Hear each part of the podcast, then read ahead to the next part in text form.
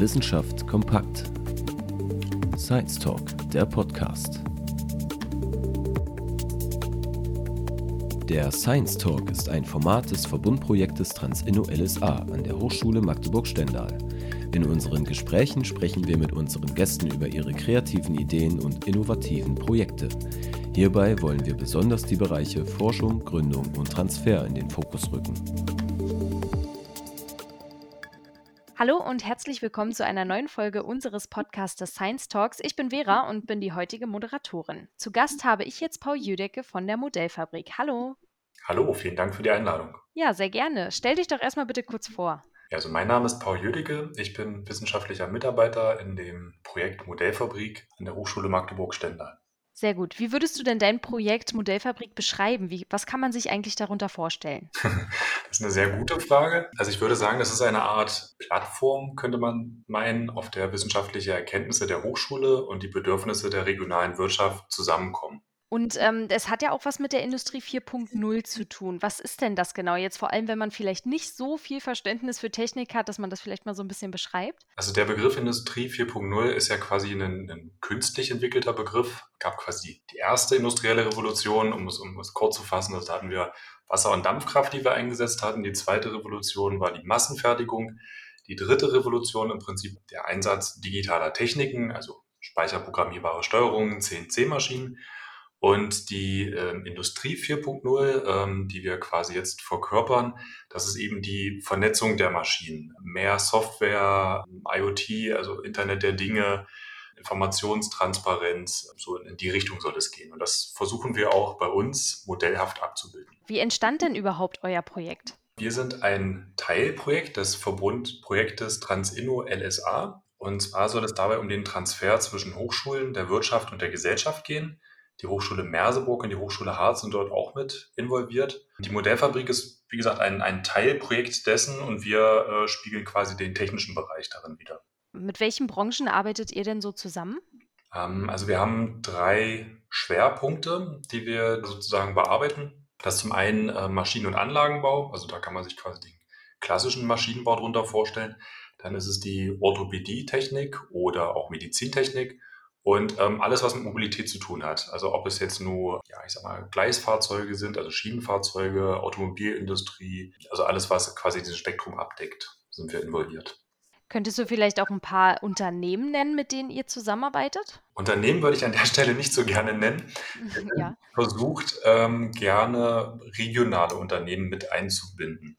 Das heißt, wir, wir versuchen ein, eine Art Schaufenster zu sein, dass eben regionale Unternehmen, die keine eigene Entwicklungsabteilung haben, sich eben Bestandteile oder, oder ja, Aspekte der Industrie 4.0 bei uns anzuschauen. Wir versuchen dann eben Lösungen zu entwickeln. Diese Lösungen können entweder Prototypen sein oder einfach ein, ein, Lösungskonzept oder manchmal auch nur die Frage, welches Werkzeug für ein bestimmtes Fertigungsverfahren eingesetzt werden soll. Dahin geht es. Die, die Sache mit den Firmen, wie gesagt, das, das klammer ich lieber aus. Ich könnte ein paar Beispiele geben. Wir hatten jetzt ja, vor kurzer Zeit äh, Lagerentwicklung für Windkraftanlagen. Das heißt, dass wir möglichst viel Energie rausbekommen aus dem Wind. Wir sind stark involviert in der Elektromobilität. Wir stellen aber auch künstliche Kniegelenke beispielsweise her oder Zahnimplantate. Also es ist ein sehr bunter Blumenstrauß, den wir versuchen abzudecken.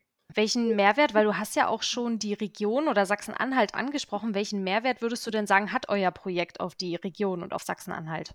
Ich denke, dass wir sehr starke Kompetenzen haben in der, in der Region, die wir aber manchmal nicht voll ausschöpfen können. Und eben da wollen wir dieses Bindeglied darstellen, dass wir sagen, wenn es an bestimmten Punkten an einer Technologie fehlt oder ähm, ja, vielleicht die, die Expertise oder man kurz, ich sag mal, eine Art Hilfestellung braucht, da sind wir dann da. Ähm, manchmal sind wir auch eine Art, ich sag mal, Vermittler. Ja, das kann auch vorkommen. Was sind denn jetzt deine speziellen Aufgabenbereiche? Also wo liegt so dein Schwerpunkt? Wie sieht denn so dein Arbeitsalltag aus? Also Arbeitsalltag würde ich es an der Stelle ungern nennen wollen, ähm, weil es wirklich kunterbunt ist.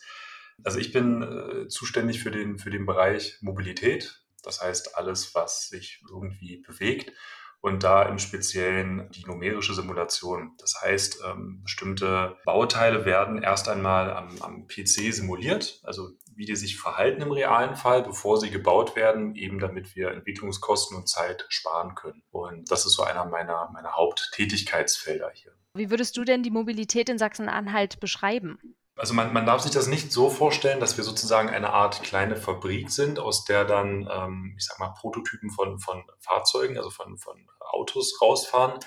Es ist mehr so, dass wir quasi unsere, unsere Schlüsseltechnologien nutzen, um beispielsweise ähm, Elektromotoren effizienter zu machen. Und gerade Thema Elektromobilität braucht man eben doch andere Komponenten im Fahrzeug und äh, andere Materialgüten, andere Herstellungsprozesse. Und eben diese decken wir besser gesagt ab. Wie würdest du denn sagen, sieht es allgemein mit der Digitalisierung in Sachsen-Anhalt aus? Könnte noch was verbessert werden oder wie würdest du das allgemein beschreiben?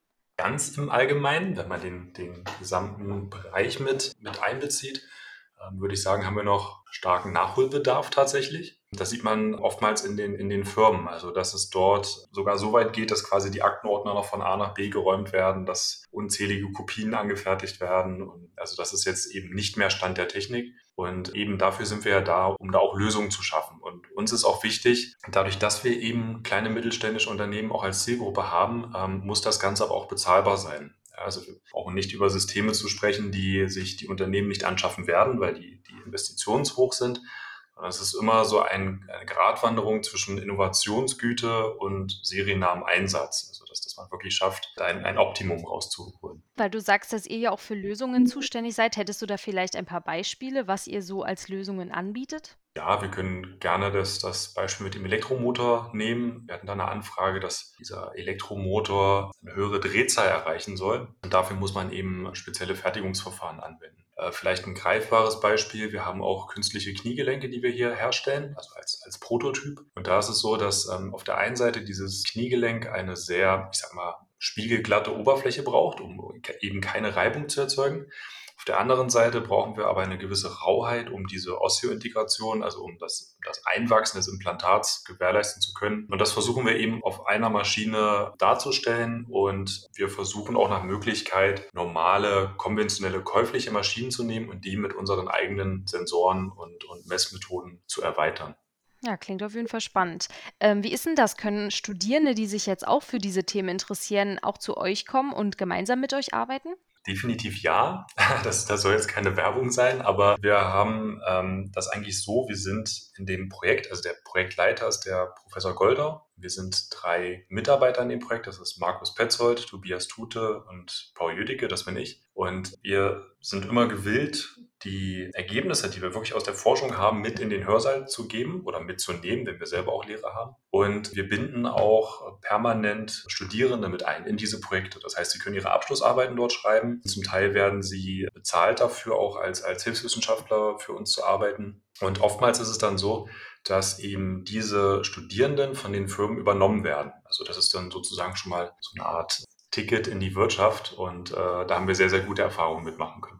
Ja, sehr cool. Ist das dann auch so, dass vielleicht Studierende, die auch was anderes studieren, die sich aber trotzdem vielleicht für Technik interessieren, da auch bei sein könnten? Oder muss man da eine gewisse Expertise mitbringen? Das war bis jetzt noch nicht der Fall. Also es ist sicherlich möglich, dass wenn man, also wir sind jetzt im, im reinen Maschinenbau, wenn man jetzt im Wirtschaftsmaschinenbau, in der Elektrotechnik äh, unterwegs ist oder vielleicht auch im Industriedesign, haben wir natürlich auch ähm, interdisziplinäre Projekte, dass wir eben diese Gruppen zueinander bringen und da ein, eine Art Austausch stattfindet. Wir sind da erstmal offen. Allerdings ist es so, dass natürlich gewisse Grundlagen erforderlich sind, um doch produktiv mitarbeiten zu können. Wie bist du denn überhaupt zu dem Projekt gekommen? Also hat das schon in deinem Studium angefangen oder wie war das?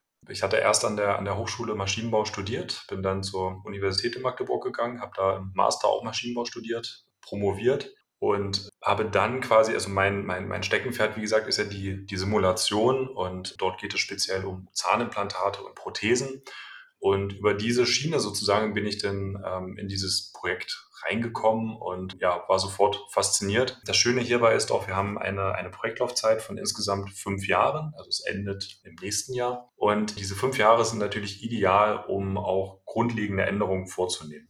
Corona ist ja jetzt leider auch immer noch sehr aktuell. Hat die Pandemie denn eure Arbeit in irgendeiner Art und Weise beeinflusst? Also ich müsste jetzt lügen, wenn ich Nein sage, aber tatsächlich gar nicht so stark dadurch, dass ja unser Ansinnen war, sehr viele Abläufe zu digitalisieren. Das heißt, wir müssen nicht unbedingt vor Ort sein. Natürlich muss noch jemand an der, an der Maschine sein, aber sehr, sehr viele Arbeitsabläufe kann man im Prinzip überall dort ausführen, wo man einen Internetzugang hat. Ja, und dann wäre ich auch schon bei meiner Abschlussfrage, nämlich was wollt ihr denn mit eurem Projekt noch erreichen? Also meint es ja, der Vertrag läuft ja jetzt aus, aber wie sieht es denn sonst mit den Zielen noch aus?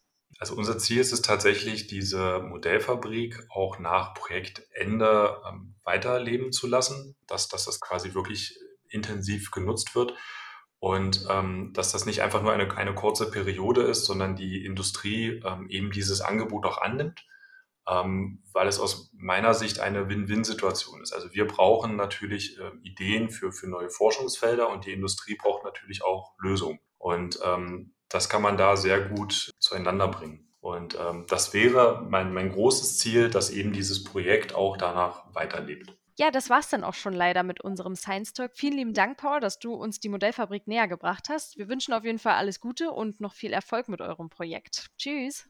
Vielen Dank. Tschüss. Der Science Talk ist eine Initiative des Verbundprojektes TransInno LSA, gefördert vom Bundesministerium für Bildung und Forschung aus der Richtlinie Innovative Hochschule.